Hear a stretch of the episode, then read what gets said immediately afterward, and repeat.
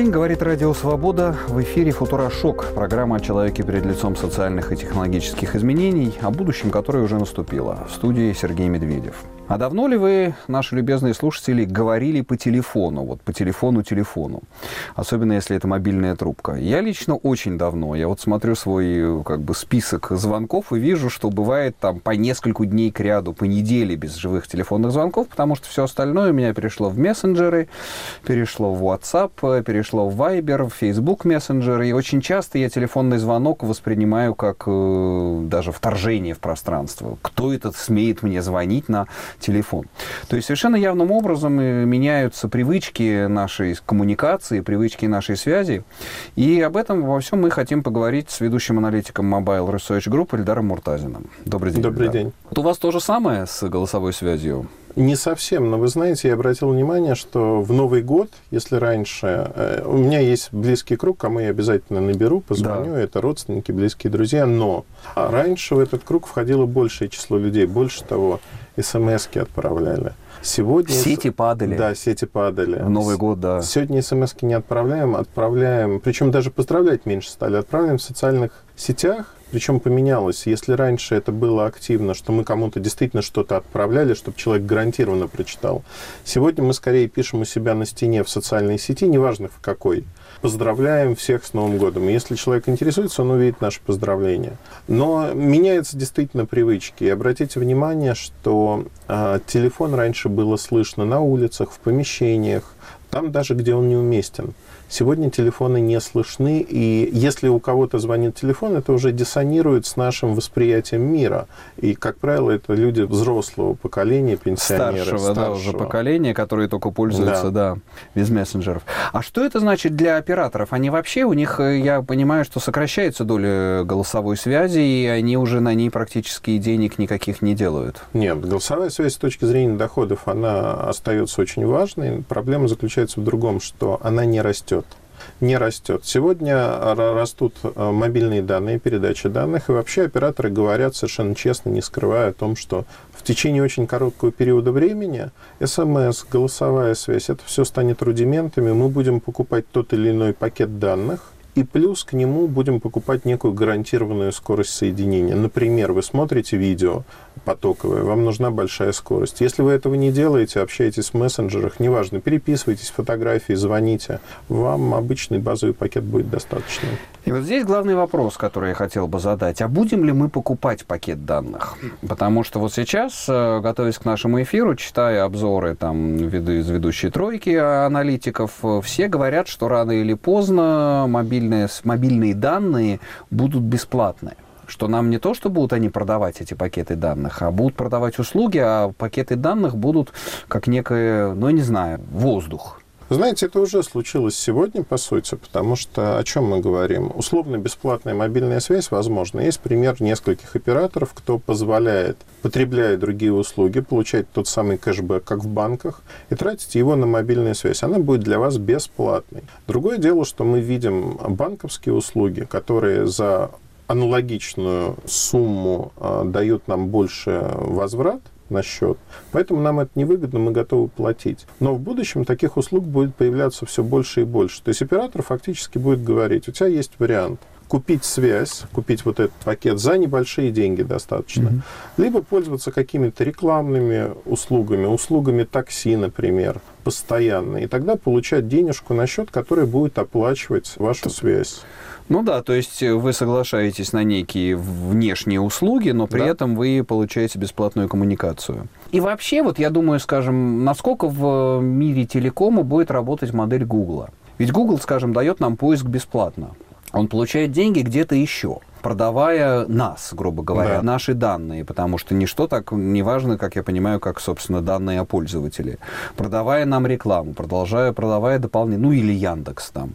Вот, пожалуйста, Яндекс Деньги, Яндекс Такси, они, видимо, угу. так сказать, э, монетизируют вот это все. Да. Но сам-то поиск бесплатен. Вот Сам... с, с телекомом может быть то же самое, что с Гуглом и с Яндексом? А, в какой-то момент мы придем к этому, потому что, ну вот если рисовать мир будущего, этот мир будет удивительным. Ну, например, да, анализ больших данных позволяет не только прогнозировать ваше поведение, что вам понравится или не понравится, куда вы, возможно, захотите сходить. Но уже сегодня есть алгоритмы, которые позволяют определить, когда человек болеет или не болеет. То есть реклама становится не просто адресной. Реклама выявляет скрытые вещи, о которых человек может даже не узнать. То есть у вас через стенку заболел сосед. Алгоритм с высокой вероятностью говорит, что вот человек в соседнем подъезде болеет, он уже знает, что в вашем подъезде как минимум заболеет несколько квартир, и, возможно, это будете вы. И в этот момент вам будут предлагаться товары, услуги, сервисы, которые вы можете купить, можете не покупать. Но это принципиально другой мир, отличный от того, что видим мы сегодня. Отчасти то, что вот, э, помните, был когда после выборов Трампа вот этот большой скандал угу. раздутый, это Кембридж Аналитика, то, что да. вот эти вот таргетированная реклама. Но это же то же самое, ведь они не обязательно нам будут там э, тарафлю продавать, они нам могут продать и политического кандидата, сказать, что Вообще вот э, все, что в соседнем подъезде много мигрантов собралось, а давайте-ка мы этому человеку продадим какой-то, так сказать, националистический месседж. Вы знаете, наверное, даже будет более тонко, то есть это вот как-то грубо сверху идет, потому что что является свободой воли? То есть вам нравится мороженое, например, фисташковое, мне пломбир обычный нравится. А если мне будут рекламировать пломбир, Конечно, я его буду пробовать, потому что мне он нравится. И та компания, которая знает мои предпочтения, она будет это делать. Вот сегодня мы получаем уже очень узкие а, социальные страты, в которых можем выделить людей, по неочевидным признакам совершенно. То есть людей, кто любит определенную религию, кто по утрам в 8 часов делает зарядку, обязательно летом ездит на велосипеде по 10 километров по городу в день. И а, смотрите, это же коммерческое применение в первую очередь. Сегодня Facebook является огромной рекламной машиной. Чем более частотный запрос на Фейсбуке, тем дороже он стоит для вас как рекламодателя. Но если вы, как оператор, имеете доступ к данным и можете агрегировать эти данные и понимать, что вы можете создать запрос, например, я хочу таргетировать на людей, которые в возрасте от 25 до 30 ездят на велосипеде и умеют делать то-то, то-то, зная, что отклик будет максимальным, вы моментально выигрываете в стоимости рекламы и в конверсии этих людей в продажу чего-либо, услуг, товаров. Это интересно. Интересно, потому что мир другой. Это не мир рекламы. Мы просто будем более точно получать рекомендации, которые с большой вероятностью будут нам нравиться. Ну, это да, это своего рода мир 2.0 в каком-то смысле, что мы участвуем в создании вот этой общей стоимости более тонкой настройки общества. Да. да. А, то есть соглашаясь предоставлять свои данные. Не да? соглашаясь даже. Даже не соглашаясь. А вы знаете, сегодня вот есть такое переживание, что за нами следят. Это вот такой красной нитью проходит угу. там. Большой брат. Большой Это брат. Старая, да. Э, везде Песня, причем. Да. Оруэлл был и прав, и не прав в том, что Сегодня мы живем в большой деревне, то есть приватность как э, социальное явление появилась в последние 200 лет, и она исчезнет сейчас уже. Почему? Потому что технологически человек уже не защищен. Зная просто ваш номер телефона, про вас можно рассказать все. Не слушая ваши разговоры, это лишнее, не читая ваши смс. Можно рассказать, а, с кем вы живете, сколько у вас детей, есть ли домашние животные. То есть вообще вот полный срез. Только по номеру телефона даже? Только по номеру телефона. И это в любой стране мира работает. То есть человек, который, например, не пользуется телефоном и говорит, я буду защищен, вот я не буду давать эти данные, по косвенным признакам, по окружению высчитывается ровно то же самое. И сегодня эти данные, а, они сами по себе не интересны. Интересно, как обработать эти данные. Приведу простой пример. Видеорекламы, видеостены, которые ставят в городах. Например, сегодня сделали первый шаг к интеллектуальным системам в Москве. Камера анализирует поток машин, угу. в этом потоке анализирует определенные марки машин, то есть определенные стоимости, и начинает демонстрировать конкретно для этих машин ту или иную рекламу. Что это уже есть? Это уже есть. Это Боже, уже есть в Москве. Ну и в других городах там роллаут этой технологии произойдет в течение 2017 года. Это одна из передовых технологий, которые есть. Ну и вот такого рода таргетированной рекламы персонализированной, ее будет больше. Это как бы передний край. Но это не про рекламу, это про наше качество жизни, потому что технологии действительно делают нашу жизнь интереснее. Я приведу простой пример. Мы как раньше книги читали. А, вы, когда, прих... ну, когда учились, э, в наше время обязательно должен был быть абонемент в Ленинскую библиотеку, потому что без библиотеки никуда. И библиотекарь был великим человеком, потому что он мог подсказать примерно направление поиска. То есть вот у меня научный руководитель говорил, прочитай вот это, это, это, и обязательно спроси библиотекаря на эту же тему, что почитать. Сегодня у нас есть поиск в интернете, у нас есть рекомендации друзей. Рекомендательные сервисы, да. А в какой-то момент возникнет ситуация, когда уже а, то, что называют сегодня искусственным интеллектом, будет создавать не просто книгу или произведение, в зависимости от вашего настроения и под вас, с определенной моралью и прочими вещами. То есть а, писатели на меня сейчас обидятся, но а, большая часть литературы, ну, там на 80%, это фактически шаблонная, стандартизированная вещь. И сегодня уже компьютеры с правильно написанными программами способны это делать. Да, с этим уже, уже тексты достаточно конкурентные, как я понимаю, написаны, да. написаны алгоритмами, ну, не говоря уж о журналистике, где боты да, пишут, агрегируют боты пишут новости. новости и прекрасно с этим справляются. А сейчас вот тот э, прекрасный, но и страшноватый, да, новый мир, э, если, да, если и по Хаксли, и по Орвелу э, говорить, э, в котором по номеру телефона можно вычислить, сконструировать весь образ человека. А сейчас э, мобильные операторы э, монетизируют вот это знание об абонентах? Или это только потенциально у них это биг дата сидит, и нет. они не знают, как ее а, раскопать? Операторы знают. Более того, у операторов есть а, брокеры данных. Во всем мире существует несколько компаний, больших компаний, угу. которые собирают эти данные.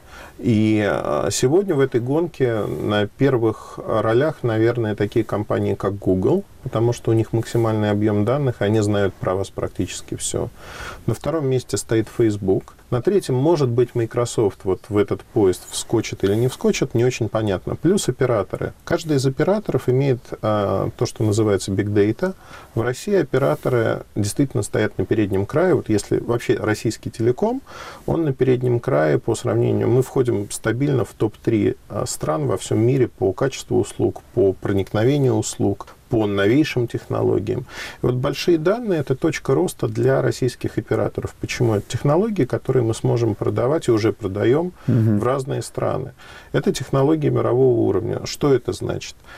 Это значит, что вот пример с видео стенами, с рекламой, это простейший пример. Есть а, другой пример, когда началась история с, со сносом пятиэтажек, вот злободневно, что да, называется. Да. Ведь никто не знал, сколько пятиэтажек, где они расположены, а сколько людей живет в этих пятиэтажках. То есть формально можно было сказать, что а, пятиэтажки заполнены на 70%. В каком районе непонятно. Вот пользуясь бигдейта операторов, в течение недели одна из компаний, которая работает на этом рынке, как раз-таки, она посчитала, а сколько домов заселено, сколько инвестиционных квартир, то есть тех квартир, где mm-hmm. люди не живут, сколько квартир сдается, например. То есть, да, это не с точностью на 99,9%, это некая модель. А из каких данных она посчитала эту Просто программу? наличие телефонов. Наличие телефонов в той или ином объеме, то есть известно, как выглядит пятиэтажка, сколько квартир, но они типовые. Телефонов стационарных? Нет. А, мобильных, мобильных по, соту, по сотовым. По сотовым только. То есть там не нужно знать э, фамилии и знать, кто там прописан в настоящее время. Просто вы видите концентрацию телефонов, и по ним можете посчитать, а сколько человек находится в том или ином здании. И То прочее, есть телефон прочее. с геотегингом? Конечно. Телефон всегда передает свои ну, данные. Да. Оператор точно, с точностью до 10 метров знает, где находятся все телефоны. С ума сойти. Ну да, то есть то же самое можно сделать и относительно какой-то группы, собравшейся на площади, понять социальный состав, профиль этих людей. Там все проще намного делается. Когда была болотная, там была история очень смешная, что э, социальные группы, вот тех, кто пришел, они же обсчитываются и выделяются не в моменте даже. То есть это социодинамика группы идет, когда вы можете э, обсчитать, кто с кем общается, даже если человек не пошел условно на болотную понятно, что он входит в ту или иную группу. То есть вот делать эти социальные нарезки не про политику, если там кто любит э, вареную колбасу докторскую, можно сделать такую нарезку угу. по стране. То есть вы выбираете какой-то фактор, дальше крутите его. Все упирается только в одно ограничение сегодня – это компьютерные мощности. То есть нужны производительные компьютеры и нужны к этому неплохие мозги тех, кто задает алгоритм, по нескольким факторам. То есть это не сказочная машина, куда ты приходишь и говоришь, вот я хочу всех любителей вареной колбасы. Это все равно математика, в которой вам нужно понимать, как из а, имеющихся данных вычленить по каким признакам вот этих любителей. Это все делается, это интересно, но в большей мере на 99% это коммерция, это не политика. Но это же в итоге приведет к совершенно управляемому, контролируемому обществу. Абсолютно нет. Нет? Я, нет, абсолютно не приведет по одной простой причине. Где мы все будем как колбаса нарезаны на вот эти вот потребительские сегменты? Ну, от того, что вы знаете, понимаете как? От того, что вы знаете, а, что вы относитесь к той или иной группе, вы и сегодня это знаете, да, ну, государство, возможно, лучше узнает. Возможно, они поймут, как использовать там те или иные инструменты, телевидение, интернет, чтобы воздействовать на вас, возможно. Но если вы посмотрите на то, что сегодня происходит, всегда мы упираемся в человеческий фактор, хотим мы того или нет. А, каждый человек, живущий, ну вообще, вот если глобально сказать, вот любой человек, живущий в России или в другой стране, хочет, чтобы жизнь стала лучше. Нет людей, которые вот говорят, я хочу, чтобы жизнь да. была плохая. У всех свое видение о том, как должна выглядеть хорошая жизнь и как сделать ее лучше. И вот эта социальная динамика, она была разной всегда. Это залог выживания любого человеческого общества. И она будет разной. И ни одно государство не сможет причесать, оболванить население и сказать, что все вот под одну гребенку идем туда. Потому что наша природа, она абсолют, абсолютно противоположна. Всегда в том или ином объеме да, будут те, кто протестуют и стоят в оппозиции. Это абсолютно нормально. И нельзя, знаете как, я приведу пример из, наверное, здравоохранения. Какое-то время назад меня не то, что поразило, но вот я был, там, был мне 15 лет, и э, там, микрофлора организма, что есть патогенные бактерии, есть непатогенные. Неожиданно выясняется, что практически у каждого человека есть в спящем режиме патогены, и убрать их невозможно. То есть это же та же самая позиция в нашем организме, которая вылезает, когда иммунитет ослабевает, и что-то надо менять. Поэтому, если говорить про вот это, не надо бояться технологии, они не меняют, меняет мир человек, не технологии. На э, да, этом философском рассуждении сделаем небольшой перерыв. Напомню, что у нас в гостях Эльдар Муртазин, ведущий аналитик Mobile Research Group. Мы вернемся буквально через мгновение.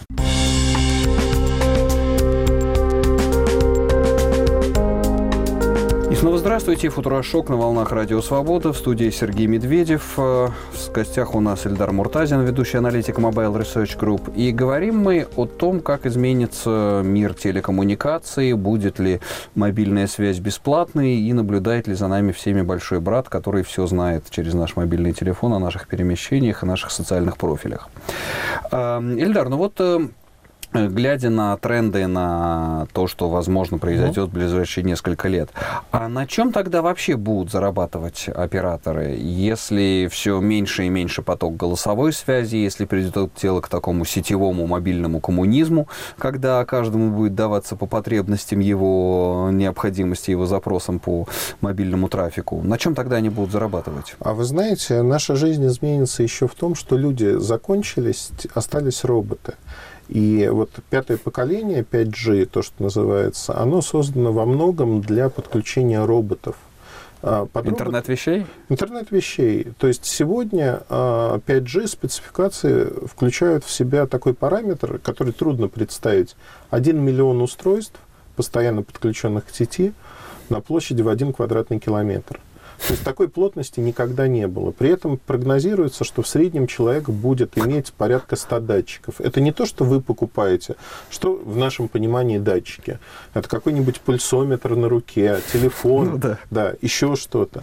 На самом деле этих датчиков будет очень много, потому что это автопилоты в машинах. Это уже штук 40 как минимум. Лидары, радары, датчики приближения и прочее, прочее. Датчики в дверях датчики прохода куда-либо. Огромное количество вещей, которые будут автоматизированы и будут простыми очень. Потому что, ну вот смотрите, да, простой пример. А, появление умного города означает, что мы избавимся от пробок рано или поздно. А, машины через 25-30 лет, персональная машина станет анахронизмом, ну, в той или иной мере. Очень богатые или очень безумные люди будут поддерживать старый автопарк, потому что проще и дешевле будет заказать машину, ту, какая вам нужна, подороже, подешевле. А, на дачу, в лес, на пикник. И использовать ее ровно то время, когда она вам нужна. Если она вам не нужна, зачем она будет занимать место, стоять у вас во дворе? То есть вам нужен не предмет, а услуга? Да. Услуга транспортировки да. из точки А в точку да. Б с нужным объемом? Да. И с э, уровнем сервиса этого. И мы будем переходить к тому, что вот эти датчики, они должны быть подключены к сети, они должны гарантированно передавать данные, потому что датчики же есть разные. Например, здоровье. Если взрослому пожилому человеку плохо, надо немедленно вызвать скорую, чтобы она быстро приехала. Соответственно, это завязано на жизнь человека. Банковские услуги. Вы храните в вашем телефоне, уже сегодня многие люди хранят данные своих кредитных и банковских карт. То есть это про деньги. То же самое. И операторы являются ключевым элементом этой инфраструктуры. Без них это невозможно. Если говорить там про финтех, а, там Герман Оскарович называет Сбертех, очень активно идет в этом направлении, пытается идти. А, они же тоже завязаны. Без связи ничего этого не будет. И вот там для операторов и находятся основные деньги. То есть они будут э, поставщиками вот этих вот микроуслуг, э, да. связанных с интернетом вещей, с этой невероятной с плотностью связей. А, и, и, простите, такой абсолютно гуманитарный тупой вопрос. А частот хватит на хватит. этот миллион устройств на квадратный километр? Хватит, потому что э, датчики, которые сегодня существуют, ни один датчик не передает постоянно, но это не разговор по телефону, как у нас. Угу. То есть они синхронизированы так, чтобы не мешать друг другу. Они умеют создавать э, локальные сети, когда обмениваются данными и выдают этот пакет в сеть. Причем пакет-то малюсенький, то есть данные, которые нужно передавать, например, светофору, это большой объем данных. Но машине большой объем данных. Ну, например, датчик в двери – это минимум данных, ну, сколько ей? 100-200 раз в день пользуется максимум. То есть это данные незначительные. И мы переходим действительно к цифровому миру, когда а, вот сама возможность обработки данных становится критичной, сама сеть становится критичной. Если говорить про автопилоты, э, очень часто считают, что Америка станет первой страной, где будут адаптироваться автопилоты быстро. Я думаю, что первыми странами стан, станут э, азиатские тигры, это Гонконг, Сингапур, и Россия в том числе станет одной из первых э, пилотных зон, где будет успешно проходить. Почему? Для городов важно уметь быстро создавать умную инфраструктуру. Сегодня машина а, на 100 километров пути минимум обрабатывает 100 терабайт данных. То есть, если посмотреть на автопилоты, которые есть тестовые, а, половина багажника занимает огромный сервер, который эти данные обрабатывает. Чтобы вот таких серверов не было, они стоят приличных денег, нужно, чтобы город имел умную инфраструктуру а ее нужно подключать куда-то. И та же Москва умеет это делать и способна быстро, качественно развернуть эту инфраструктуру за относительно небольшие деньги. И все это вот в этом новом диапазоне 5G будет происходить. Да. А на него уже собираются основные операторы переходить? Есть да, какие-то планы? У нас сегодня в России будет две, ну как две, несколько опытных зон под 2018 год. Это, как правило, стадионы оборудования как такового пользовательского, вот, чтобы, знаете, прийти на стадион mm-hmm. и пощупать не будет, а, потому что не успевают производители железа. Но будут модемы, будут компьютеры, можно будет посмотреть, как это работает. К 2020 году будут развернуты уже опытные зоны а, большие в рамках городов, как это мы делали в четвертом поколении, в 4G. Ну вот, например, сейчас в Москве уже а, идет агрегация частот у одного из операторов. И скорость, которую я получаю на своем телефоне, это 400-420 мегабит в секунду. Это просто космическая скорость. Такое представить на мобильной сети еще 10 лет назад было невозможно. Сегодня это вот реальность. И это постепенный роллаут новой сети. И это не только Москва, потому что у нас э, прелестная ситуация с телекомом. Э, да, Москва и Питер это первые города, где разворачиваются сети, но дальше они расползаются по стране. Сегодня 4G по проникновению очень хорошо представлен в России.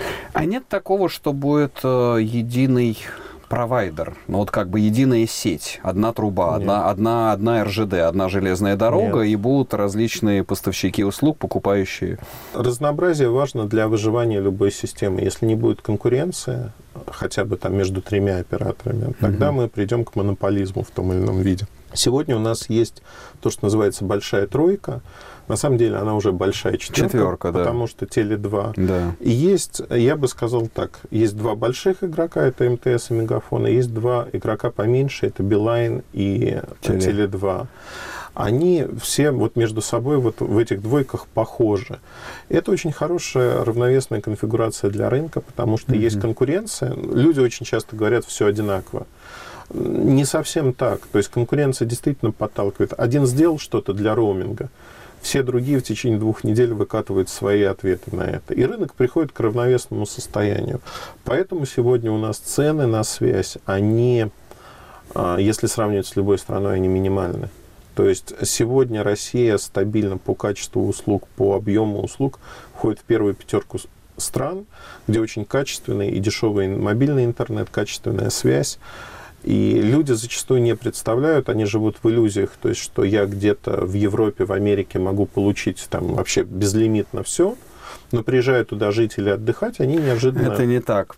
А, да, только что сам вернувшись могу, могу свидетельствовать. А последний, наверное, вопрос, который успеем судить. Но роуминга это, конечно, не касается, потому что вот это весь наш такой мобильный коммунизм заканчивается в тот момент, когда человек пересекает, выезжает из России.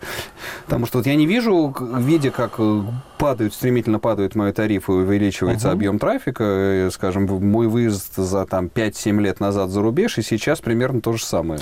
Ну, уже появились, появились тарифы, которые позволяют там мобильными данными. Ну, вот мой оператор, например, ввел тариф 1 гигабайт данных на любой максимальной скорости за 600 рублей в день, дальше безлимитный с ограничением 128 килобит. Uh-huh. Это очень комфортный тариф, если сравнивать там поездка на 3-5 дней куда-то в Европу, получается сравнимо с покупкой локальной сим-карты. Проблема в чем? Проблема она одна. Эти цены не зависят от российских операторов. Ну да, это уже внешние это провайдеры. Это цена внешних провайдеров, которым выгоднее поставить, э, запретить заградительные цены, чтобы, приехав, вы купили локальную сим-карту и полностью заплатили им эти деньги. Ну что ж, мы немножко попытались заглянуть в будущее с нашим сегодняшним гостем Эльдаром Муртазином, ведущим аналитиком Mobile Research Group. И от себя могу сказать, видимо, это не то будущее, где только телефон а, и связь будет бесплатная, но и мир будет настолько другой, что этот бесплатный телефон покажется лишь малой частью, бесплатным маленьким приложением к этому великолепному будущему глобальной связи, соединенной по а, стандарту 5G, который нас всех ждет за углом. Это была программа «Футурошок». Меня зовут Сергей Медведев. Слушайте «Радио Свобода».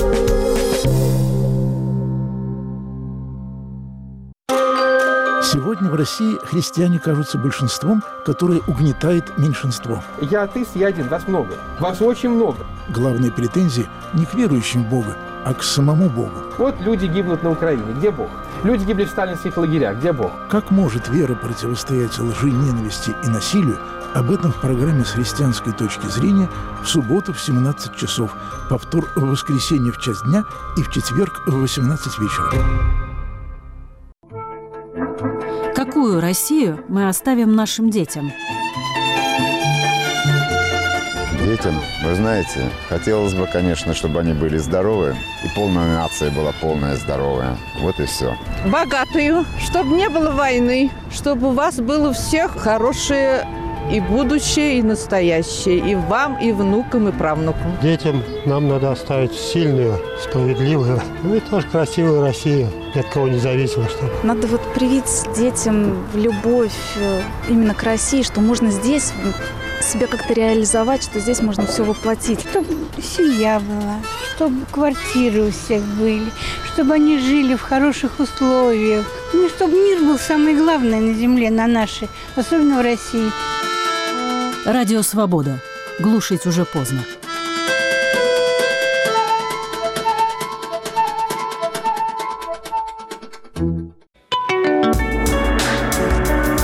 Наши программы без помех поступают из космоса.